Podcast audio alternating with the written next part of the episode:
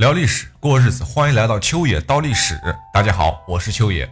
人心啊，是最难以揣测的一个东西。我想大将军赵普胜啊，在临死前一定没有想到自己会是这样的一个结局。好，那么再说陈友谅杀了如此大将，那真的是他的一个大败笔吧？为啥你到最后面变得是无人可用？病根儿就在这儿，这个人的疑心太重了。哎，我们杀完了赵普胜。陈友谅是兼并了赵部的所有将士，哎，是所有将士，不是一个那么两个的啊。到了至正二十年，也就是一三六零年的年初，天完政权的皇帝徐寿辉听说臣子啊，就是陈友谅，在外面干得不错，哎，又攻占龙兴，也就是现在的南昌，觉得这个地方也不错嘛。你听这名字，啊，龙兴嘛，龙兴之地。于是他写信给陈友谅说，表示自己想要迁都到龙兴。那陈友谅当然不想身边多出来一个闲的没事干的皇帝了，是吧？于是就说：“那个行吧，你那个地方待着其实挺好的，这又没有战争，我这又不是，我这可是前线，是吧？你来干嘛？你别来了，那边待着去，是吧？”那这皇帝徐寿辉他也不乐意了，咋的了？那我是皇帝，是吧？元顺帝妥欢天目儿怎么样？小明王韩林儿又怎么样？哎，我们都是皇帝。凭啥他们就可以迁都，我就不能乐呵乐呵，是吧？于是一个劲的是那种死催，这个大草包呀，就那种赌气一样，他就带着几万人从汉阳出发时直奔江州而来。江州那是陈友谅的大本营啊，对不对？那你老徐皇帝，你你来这，你是不是送死来的？对吧？你就是送死来的，是吧？老话说得好啊，那是你永远也叫不醒一个正在装睡的人，那你永远也救不了一个非要作死的人。好，那人都送到家门口了，你陈友谅敢不敢担吧？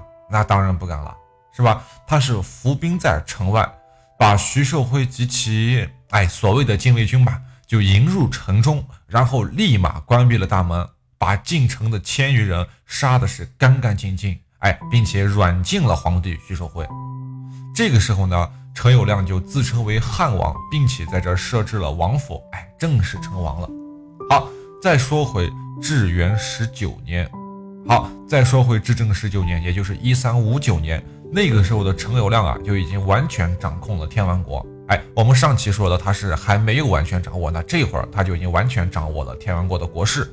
他的兵比朱元璋多，训练的水平也要比朱元璋的兵强。哎，更要命的是，他的长处正是朱元璋的一大短板，是什么？我们以前多次讲过，叫水军。哎，水军不好。陈友谅呢，攻占了湖北和江西，也就是说，他攻占了长江上游大部分的地区。哎，而朱元璋占据的是应天，应天是长江的下游，所以必须要昂首而战。什么叫昂首而战？就是你是顺流而下，那我得逆流而上的这么去打你。所以从天时地利上讲，我不占优势。哎，正由于他们在同一条水路上，水战就成为了一个无法避免的战争方式。朱元璋呢一再避免决战的原因，其实也就在这儿。虽然朱元璋他不太懂物理，那个时候也没有物理，但他知道，如果拿渔船去和敌军的战舰、战船决战于水上的话。那就跟自杀是一样的，是吧？但是恰巧在这个时候，一件事情的发生，就使这样的决战提前爆发了。这个是朱元璋和陈友谅两方都万万没有想到的一件事儿。好，这个故事是这样的：至正十九年（一三五九年的十一月），常遇春呢率领他的部众进攻了池州。哎，那陈友谅这个时候在他看来就特别吃惊呀，对不对？你为什么要来打这？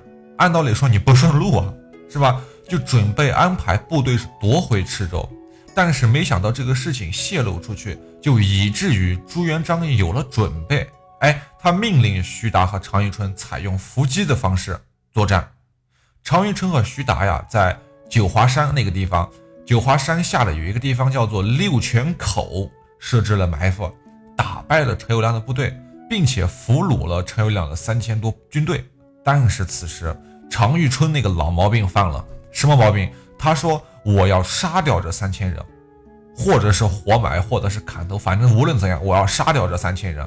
那徐达是坚决不同意啊，对吧？他表示要杀的话，也得先上报朱元璋。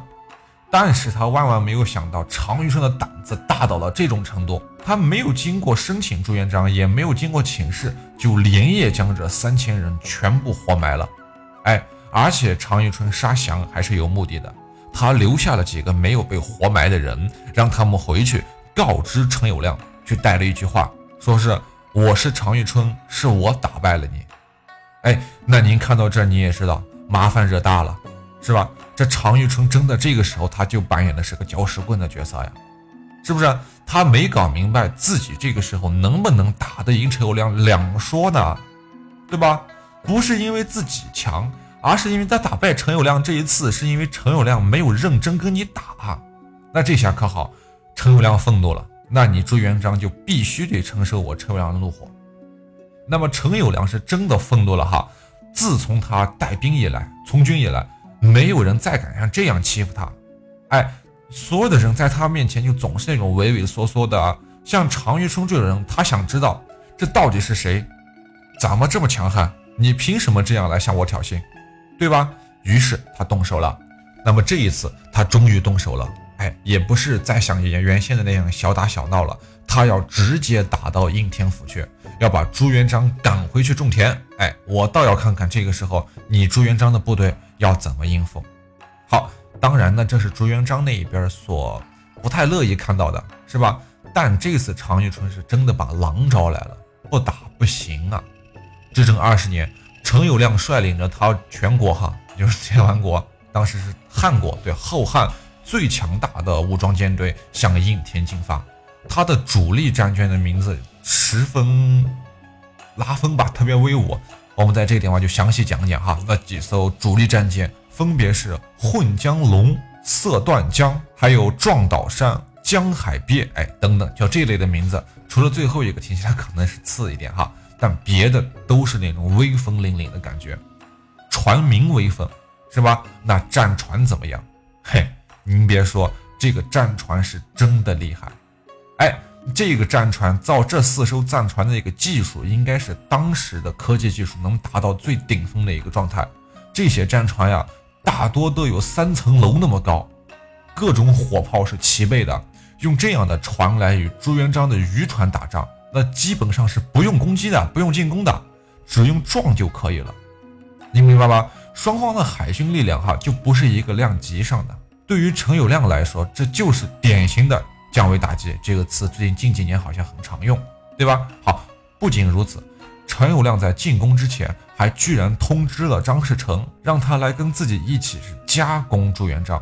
然后呢，他以迅雷不及掩耳之势，命令他的这支无敌舰队向应天出发。陈友谅指挥作战有一个巨大的特点哈，就是这个人从来不去仔细研究那些战斗细节、战斗计划。基本上都是率意而为，就是想打哪儿打哪儿，打到哪儿算哪儿。他的这一个特点啊，就一一直被那些军事专家所诟病吧。但是你从客观来看，也正是他的这一个作战特点，使得他的战争的艺术呀，那种指挥艺术达到了一个特别那种特别不入套的状态。什么叫不入套的状态啊？就是不按常理出牌，你永远不知道他想啥着呢。对吧？连他自己都不知道自己下一步要进攻什么地方，你敌人怎么知道？是吧？碰到这种不按常理出牌的人，谁能顶得住？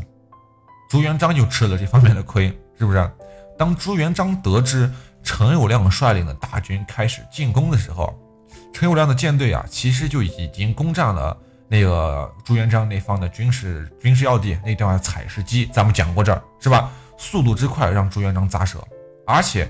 应天最重要的屏障太平，现在就孤零零的屹立在陈友谅的面前，对吧？陈友谅来的时候可是带着十万大军的，哎，由于没有想到陈友谅汉军的进攻速度如此的迅速，所以这个时候城内的守兵只有三千，哎，有一个将领叫做花云统帅。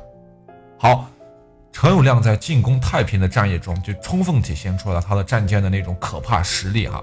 他并没有让士兵去直接攻城，而是让士兵将船只开到靠江的地方，而且那个靠江的地方还是在太平的城墙边儿，用短梯子从容地爬上了墙头，就这样一举歼灭了三千守军。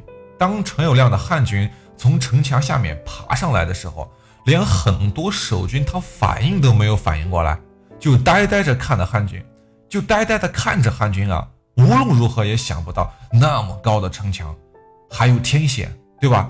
这些人是怎么过来的，是吧？哎，其实呀，陈友谅他是趁着涨水的时候，把战舰是直接停在了太平城的西南角。哎，这个船的船尾正好就与这个城墙齐平。哎，于是士兵们才能这样去蜂拥而至，太平城瞬间就被攻陷了。好。在敌军入城之后，猛将花云啊就被擒了。他比较这个人真的是厉害，不怕死。他大喊道：“什么贼奴！哎，如被陷负我，吾主必为我报仇，斩汝等万段。”哎，就是什么意思呢？就你们这帮狗狗杂，你们这帮贼人哈，现在把我绑在这儿，等过两天我主人来了以后，或者我说我我我们元帅来了以后，一定会把你们碎尸万段的。好，这个时候说完这句话，花云啊又奋力跃起，他挣开了捆住自己的绳索，哎，从旁边士兵的手里面夺过一把刀，又连杀了五六个人。那这个时候陈友谅也怒了，是吧？就派人上去把花云是捆在了那个大船的桅杆上，并且命令士兵是万箭齐射，把花云就射成了一个刺猬。一代猛将花云就此身亡。后来呀。朱元璋在挥师西进的时候，重新收复了太平，做了吴王以后，又追封花云为东岳郡侯，并且修建了忠诚祠堂来祭祀他。在太平战斗最紧急的时候，哈，花云的妻子告氏，哎，就祭祀家庙，就拉着花云三岁的孩子呀，哭着对旁边的侍女，这个侍女姓孙，叫文中记载叫孙氏，说道：“城破了，我的丈夫一定会死的。”我为了道义，绝对不能一个人活下去。但是花家不能因此没有了后人，所以我将他托付于你，你一定要好好的去抚养他。好，那么花云在被俘虏了以后，告示就投水而死。呃，孙氏呢就料理了花夫人的后事，最后在逃难的人群中啊就夹在里面，慢慢的就这样挪出了城，或者说逃出了城吧。陈友谅纵军在城内是烧杀淫掠呀。太平城遭到了一场空前的浩劫。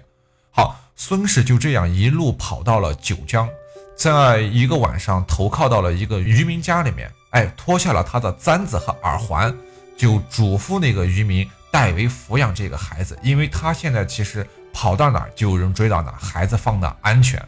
到后面汉兵败了，孙氏又去到那个渔民家里把孩子领了回来，然后渡江。但是在半途中，不知道遇到了从哪跑出来的败军吧，应该是残兵败部的那种人，抢走了他们的船，并且把他们丢在了江中。哎，但是就这样，孙氏抱着孩子，抱再抱着一根断木，就飘在芦苇丛中，就这样采莲子喂养这个孩子。过了七天，这俩人愣是没死去。又过了一年时间，他们终于到了朱元璋所在的地方。哎。孙氏抱着孩子，那哭泣着就拜见朱元璋。朱元璋在听到了民众们和孙氏的介绍以后啊，也跟着哭了。他把孩子放在自己膝盖上，说道：“这可是将军的后代啊！”他盛赞了花云的那种英勇壮烈，于是他赐了这个孩子一个名字，叫做花伟。这个伟是火字边旁边一个典韦的韦，象征是他的父亲那种。壮烈与伟大，哎，并且收养了小花伟。十五年以后啊，花伟被委任为太平的知府。数十年之后，花云的第五世孙向明世祖请求，说是能不能追赠告夫人为贞烈夫人，孙氏为安人，并且修建祠堂呢？哎，当然，苏明世祖也答应了。哎，也算为这件事画上了一个不错的句号。与花云同时战死的。还有朱元璋的一个儿子，是一个义子，这人叫朱文训。哎，在得到消息以后，朱元璋那是悲痛欲绝呀，是要为他们俩报仇。但无论怎样，太平此时是被攻破了，应天就像是一个赤裸裸的孩子一样暴露在陈友谅的面前。哎，那么陈友谅此时已经杀了徐寿辉，成为了皇帝。那么现在他的目标就只有朱元璋一个人了。那仅有一万水军。看似不堪一击的朱元璋，你应该怎么办？在陈友谅看来，天下此时已经在我的手里了。那这就是当时最真实的写照。看来老天爷呀，也许这个时候是打算要抛弃朱元璋了。无论从哪一个角度上来说，他都没有赢的希望。每次当他到玄武湖看到那些破烂的渔船的时候，总有一把火把这些垃圾全部烧了的冲动。但是凡事都是有转机的。就在陈友谅大军南下不久之后，上天送给了他一份大礼。这一份大礼是一个人，那个人叫刘伯温。如果您感觉秋爷讲的还不错的话，也请您多多的点赞、分享和打赏。您的每一点支持都是我坚持下去的动力。明朝是怎么来的？感谢您的捧场，我是秋野。如果您在听节目的过程中想知道更多秋野的故事，或者说想听到秋野的更多其他节目，您可以添加秋野的个人微信账号。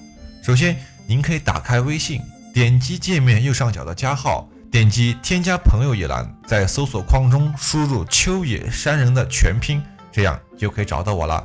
期待与您的深入交谈。